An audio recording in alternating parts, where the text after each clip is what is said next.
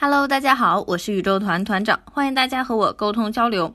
我的微信号是 pp 一九九零一二三四 pp，也可以点开专辑的介绍，看到我的联系方式。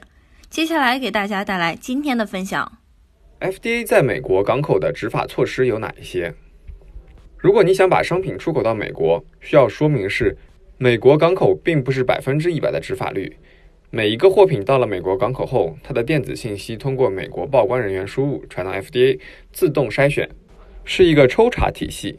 只有很少一部分产品会被抽查，抽查后才会检测。如果发现问题，例如标签成分不符合，FDA 会自动扣留。但是 FDA 会给进口商一段时间去证明自己的产品是合规的。